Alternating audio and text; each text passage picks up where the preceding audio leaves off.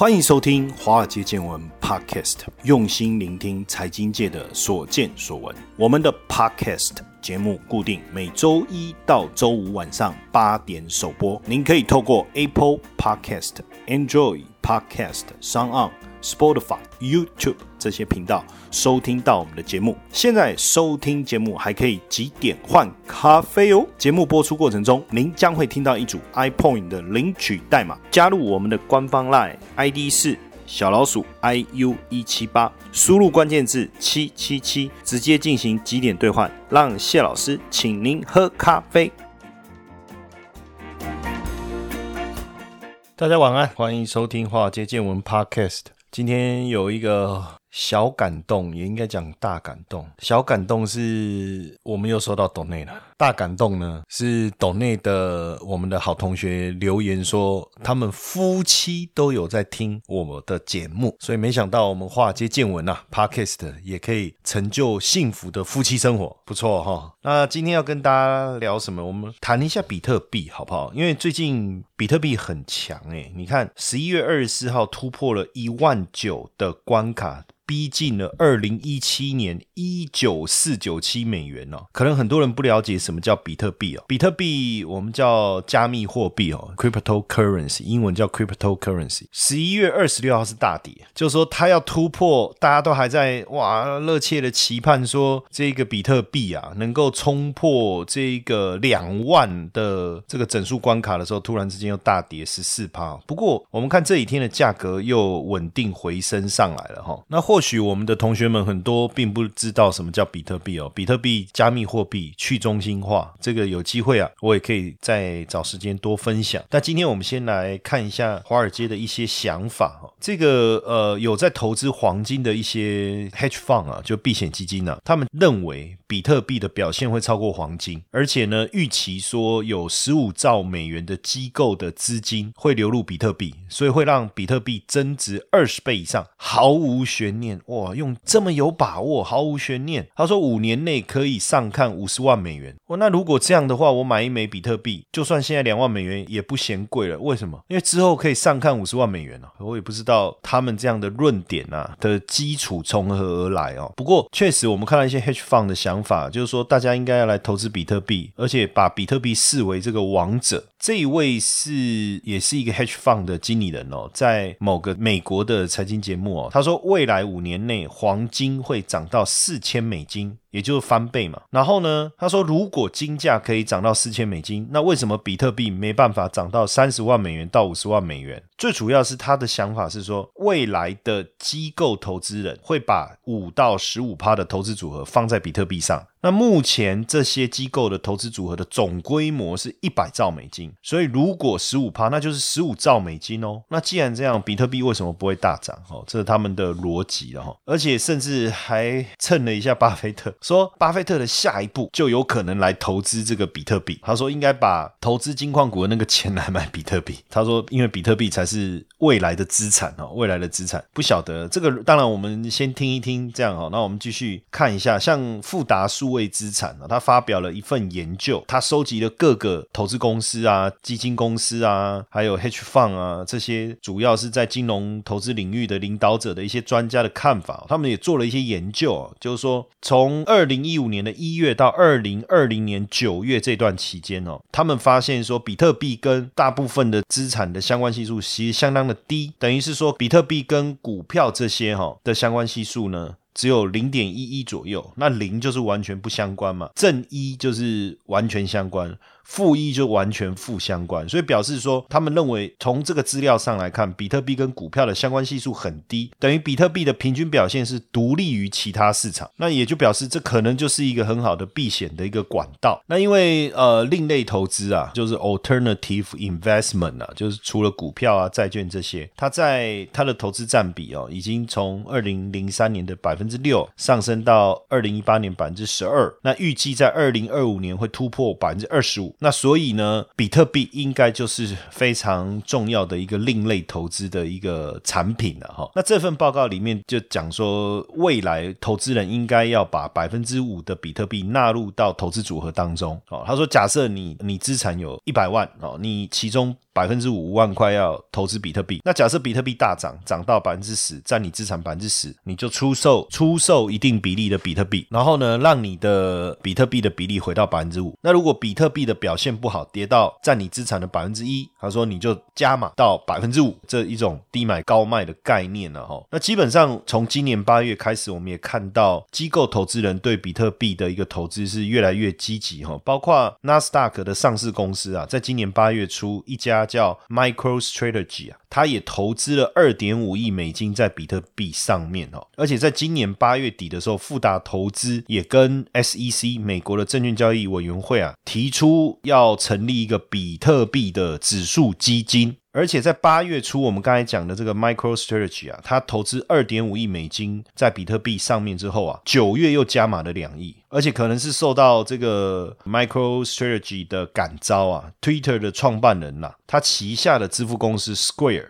在十月初的时候，也投资了比特币五千万美金，占这个市值的 Square 市值的百分之一，哈，百分之一。所以看来机构投资人好像对这个比特币的兴趣确实是蛮高的，哈。那去年七月的时候啊，这个我们刚才讲这个富达数位资产啊，就是富达投资旗下的子公司，它在去年七月的时候啊，就向这个纽约州的金融服务厅啊申请信托服务许可证，然后十一月这个取得。监管的批准，也就是说，他们要开始来做这个比特币相关的投资。那当然，他们也长期对加密货币啊做了一些市场调查，所以他们在今年六月发布的这个报告当中啊，他们针对了七百七十四个机构投资人去做调查，有三分之一的持有加密货币的机构投资人当中，百分之二十五是持有比特币，那以太币是百分之十一，而且他们在调查这些对冲基金啊，还有金融顾问啊，还有这个高资产净值的投资人，发现他们有百分之八十的机构投资人。对加密货币是有兴趣的，而且其中有三分之一已经持有比特币这样的一个资产，所以他们也很讶异，就是说对于像加密货币就 crypto。Currency 这样的一个产品，原本比较冷感的机构投资人，哎，慢慢的也开始增加有关于比特币跟以太币的投资哦。可见这些机构投资人，也就是说有百分之八十的机构投资人，就是他们这次做问卷的对象。他们认为，没错，加密货币确实有一定的吸引力，而且呢，已经持有加密货币的投资人呐，就机构投资人呐，有六成说他们是直接购买的，并不是透过第三方或托管人购买的哦。那持有。数位货币的投资人当中啊，有超过百分之二十五持有比特币。不过，不论是持有比特币或以太币的这些机构投资人，还是有一些担心哦。有五十三趴的人是担心这个比特币的价格的波动还是比较大。那有百分之四十七的人对这个比特币好像有受到市场的操控，所以他对这部分提出疑虑了。那有百分之四十五是觉得说这个比特币啊，好像没有什么基本面的因素。不过，大家还是开始增加对比特币的持有跟关注。所以，富达数位。资产，他们做完这份报告以后，认为说，呃，人们已经开始把这一个加密货币视为投资的其中一个项目，兴趣跟接受度也越来越高。但是在做投资，呃，就是说受访者的比较的时候，他们也发现哦，就是欧洲的投资人对于加密货币的兴趣远高于美国投资人，欧洲人接受度好像跟美国相比是比较高的哈。那透过现金结算或实物结算的期货。或合约来持有数位资产，就是呃加密货币的美国投资人的数量也开始提升。那有百分之二十二的受访者表示，诶，他有参与过这样的一个投资，跟之前。去年的百分之九做一个比对哦，其实是大幅度的提升哦，大幅度的提升，而且有高达百分之九十以上的受访对象哦，认为说他们在二零二五年以前应该会增加加密货币的比例进入到他的投资组合当中。那这个确实是蛮有趣的一个调查报告的结果哦。这样看起来好像刚才我们谈到的这些内容，听起来就是市场的机构投资人哦。我们现在讲的是机构投资人哦，普遍对加密货币，即便现在的价格已经相对高档，他们还是相当有兴趣哦。但是我们还是有看到一些呃负面的想法哈，比如说加密货币交易所 Luno 的。这个开发主管就说，实际上现在整个加密货币的市场啊，简单讲就比特币是有严重超买的现象，所以未来可能会出现大幅度的修正。因为比特币今年以来已经涨了一倍以上了，而且逼近二零一七年的高点，对不对？但现在来看，就是机构也好，散户也好，亿万富翁也好，他们实际上这个购买行为其实就是为了对冲美元的疲弱，这是一个比特币目前持续大涨一个非常重要的一个原因。但是他们认为。说未来这个需求如果不见，那比特币可能又会开始产生剧烈的波动。那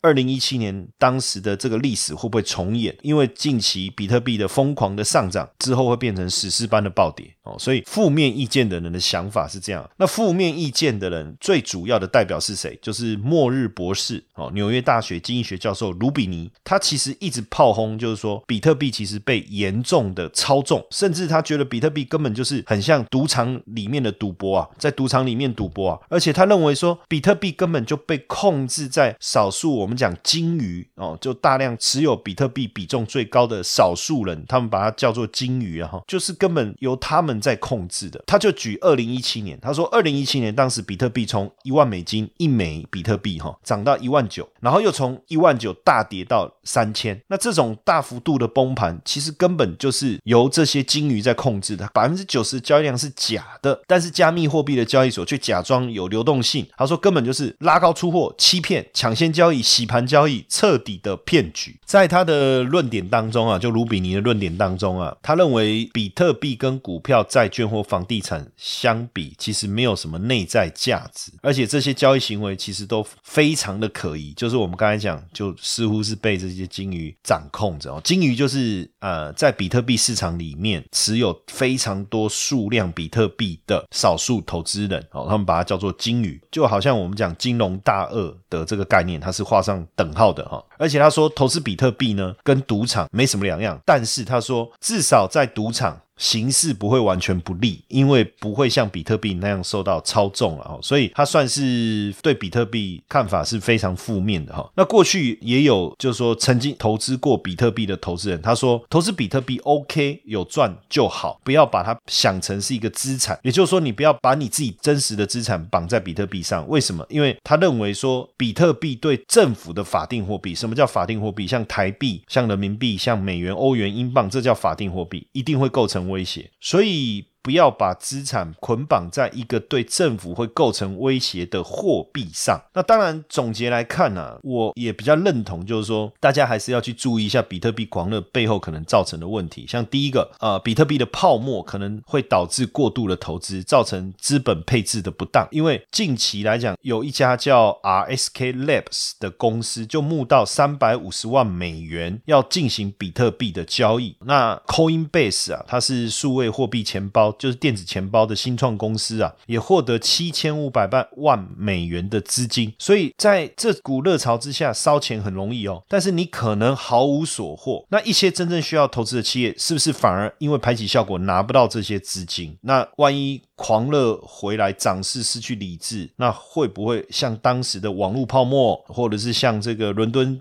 市中心的房价最后由疯狂恢复到平静，那就很可怕了。如果是一般投资的话，那很简单，泡沫破灭，那反正三百亿美金就蒸发哦，这样大概是这样。那他说，如果到时候比特币可能也是这样，但是比特币大家也把它视为一种交易的媒介啊，所以一旦实体的资产、真实的这些法币，因为你要换比特币，你要拿真的钱换啊。比特币，你说我用以太币、以太坊来换，但是你以太坊哪里来的？你可能还是要用美金去兑换了哦，或是你要卖股票。要换成欧元，然后再用欧欧元去换比特币啊，去买比特币啊。所以一旦是这样的时候，有没有可能金融体系会像二零零八年或二零零九年这样出现崩解，然后所有人都受到伤害？好，我觉得基本上，当然。呃，目前比特币出现一个狂热，那很多的看法，我们一开始讲哇，上到五十万美金，但我不理解它的利润的依据是什么。但是当然也没有偏激到像卢比尼这么恨比特币的一个思维了哈。但是我比较认同的就是说，如果所有的资金因为看到比特币的狂热而去追逐比特币的时候，当比特币崩盘的时候，等于是我们真实的资产受到很大的一个冲击。那到时候会不会危害到金融体系的状态？我觉得这个也是近期比特币在大涨的过程中，我们要特别特别小心，特别特别留意，好不好？那第二段回来，我们会来聊一聊这个呃海外金融投资上面的一些相关的一些资料，我们会邀请这些老师来跟大家聊聊。我们第二段见。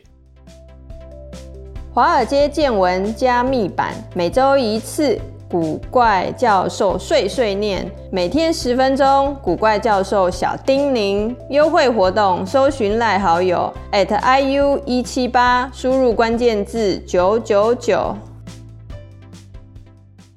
好，那第二段回来呢？以后我们每周三晚上啊，我就在想说，我们是不是可以规划一个小教室哈，就是国际金融的一个小教室哦。那国际金融的小教室，当然我就比较想用一个呃学习面的一个思维，就是说帮助大家去了解国际金融市场，包括比如说非农数据的公布啦、原油啦，或者是说美元啊、黄金啊。当然，在我们的华尔街见闻，平常我们就会谈到这些。些比较宏观面的东西嘛，哈，但是我觉得小教室的部分呢，我就比较希望说能够呃分享一下比较跟交易方面有关的一些资讯，哦，来帮助大家慢慢的去理解这个国际金融市场。所以礼拜三以后，我们这个小教室的名称要叫什么呢？叫国际金融小教室，还是叫用英文好了？英文比较屌，对不对？我们叫全球叫 G 嘛，Global。那金龙就 F 嘛，吼，那小教室就叫小教室，G F 小教室，奇怪怪怪的，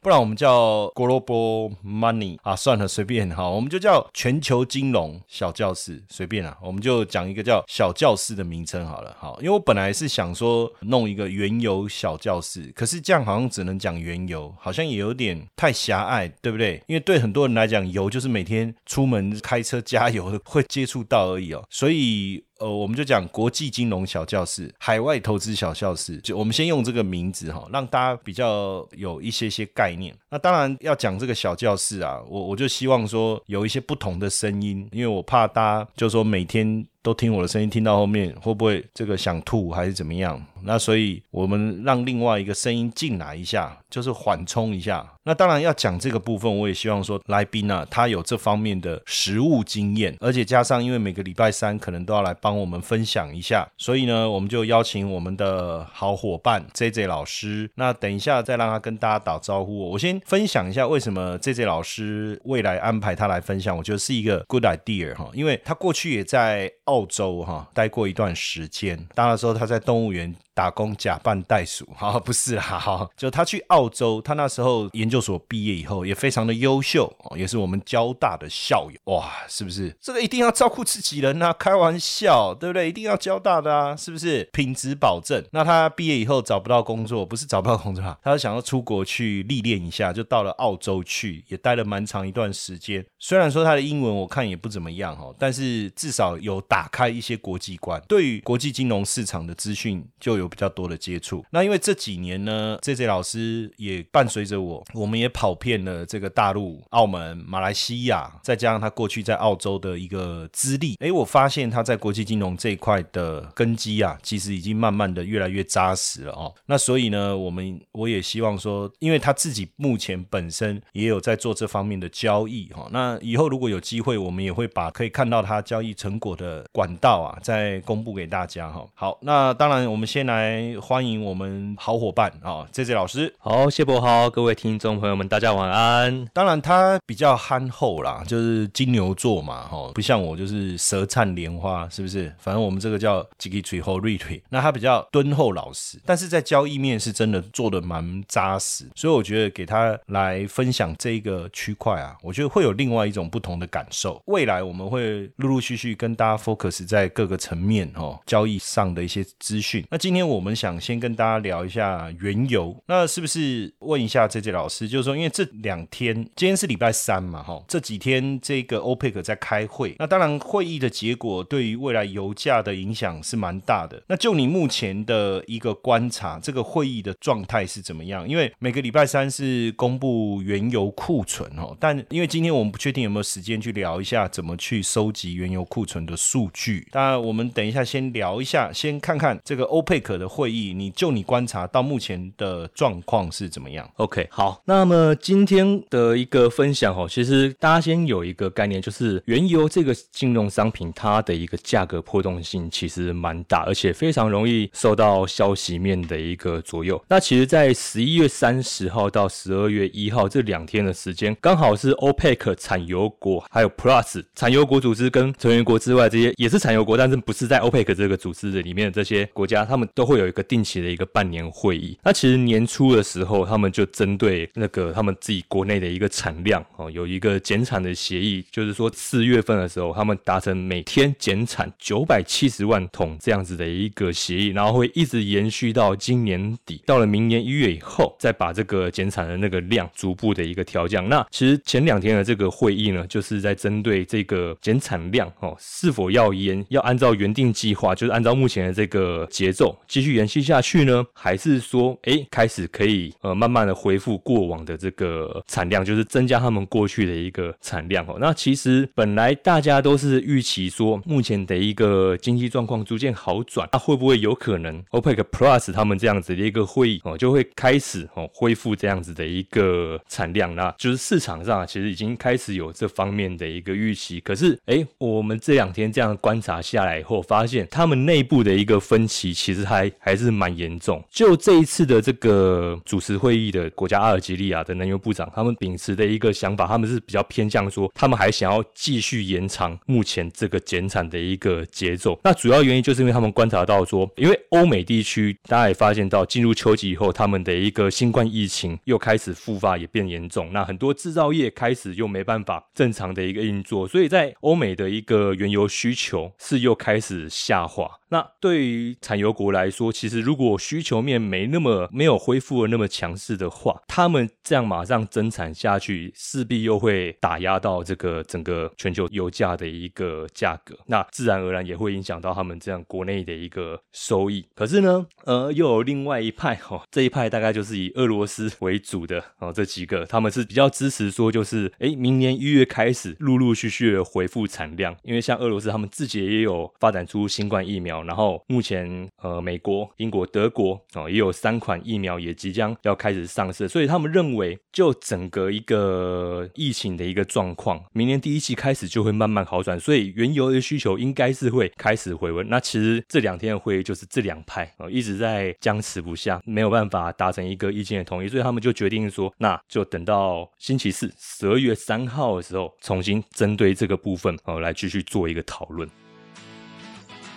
接下来就是我们今天的彩蛋时间，iPod 领取代码 B 一三五九，活动详情呢，请到下方的说明栏观看。那像原油库存是每个礼拜都会公布嘛？哈，每个礼拜三。那它公布的是哪一个协会的一个资料？还有就是说，它公布的数据会怎么样的去影响油价？那另外一个，因为有分冬令、夏令时间，那冬令、夏令时间是不是也会公布的时间也会不同？我们未来在追踪的时候，大概这几个部分，我们今天第一天谈这一块嘛，是不是也先跟大家说明一下？好，没有问题。其实今天啊，我本来是。是非常期待，想说可以摸圈上好好来发挥一下，因为每个礼拜三哦，每个礼拜三固定会有原油库存数据的一个公布，那这主要会有两个机构。哦一个是在我们台湾凌晨的时间，那它是由这个美国石油协会哦，他们这个组织会先去公布这个当周的一个原油、汽油还有精炼油他们的一个库存量的变化。那这个它是属于一个民间组织，所以它的一个数据的公信力相对来说稍微比较弱一些。那简单来说就是看的人其实也没那么多，所以真正我们在这些操作原油的操盘人，我们会比较 focus 就是在我们台湾时间晚上啊，晚上时间。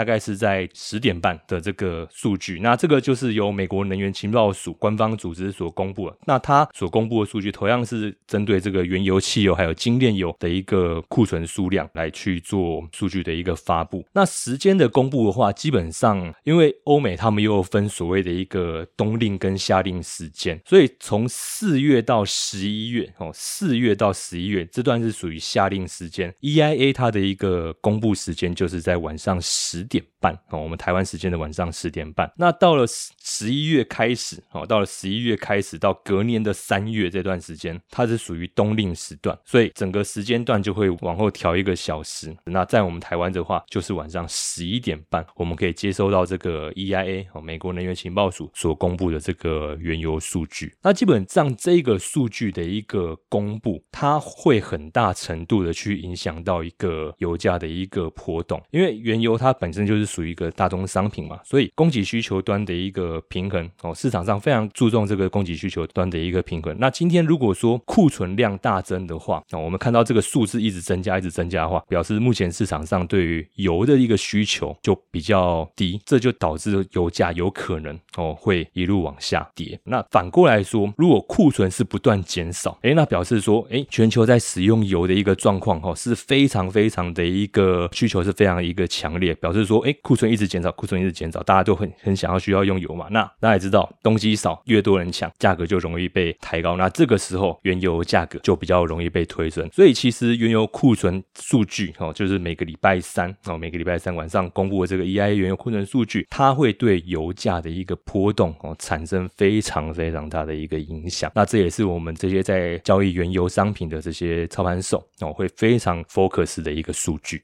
好，那我们也非常感谢刚才 J J 老师的一个分享，讲的非常的一个清楚。那我们当然也希望说，未来每个礼拜三的晚上哦，我们都能透过这样的方式哦，来多跟大家聊一聊哦，包括原油啊，包括美元啊，或者是黄金，或者是指数，在我们金融操作上要注意的一些细节哦，或是要注意的资讯，甚至我们到哪里去查资料，然后这些资料呢，我们怎么去判读哦？那我们未来也会持续。去的啊，邀请这个 J J 老师来跟大家分享。当然，如果大家觉得这个内容对你很有帮助的话，也欢迎到我们华尔街见闻的粉丝页。帮我们在这一集的 EP 项目上面啊，帮我们留言分享一下你的心得跟感想。那不过今天这一次的留言，我们还是哈先没有额外赠送大家 iPhone 的点数啦哈，因为我们目前这个一百集的活动还在密集的进行当中，所以希望大家来多支持我们。当然，我也今天我们也很高兴，也跟大家分享一个讯息，就是我们现在的这个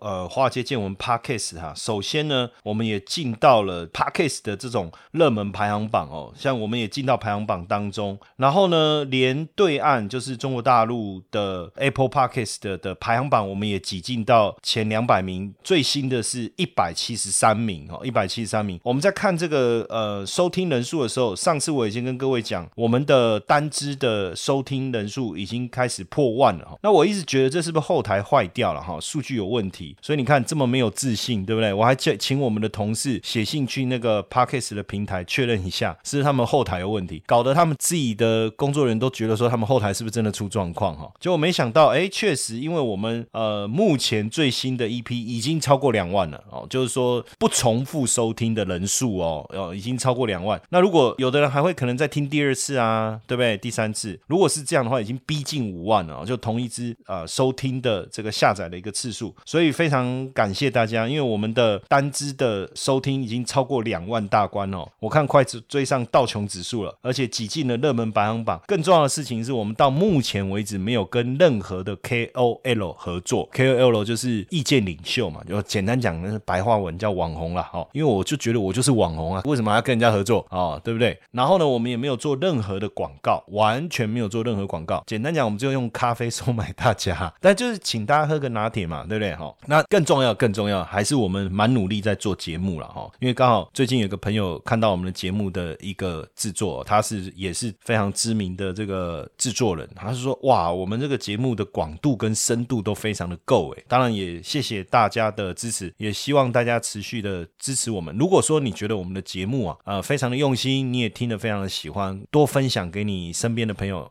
好不好？让他们一起享受我这个悦耳的声音，还有我们扎实的内容。好，那今天也我们也再一次谢谢 J J 老师跟我们做的分享。谢谢大家。如果大家喜欢华尔街见闻 Podcast 的话，请记得给谢老师一个大大的五星评分哦。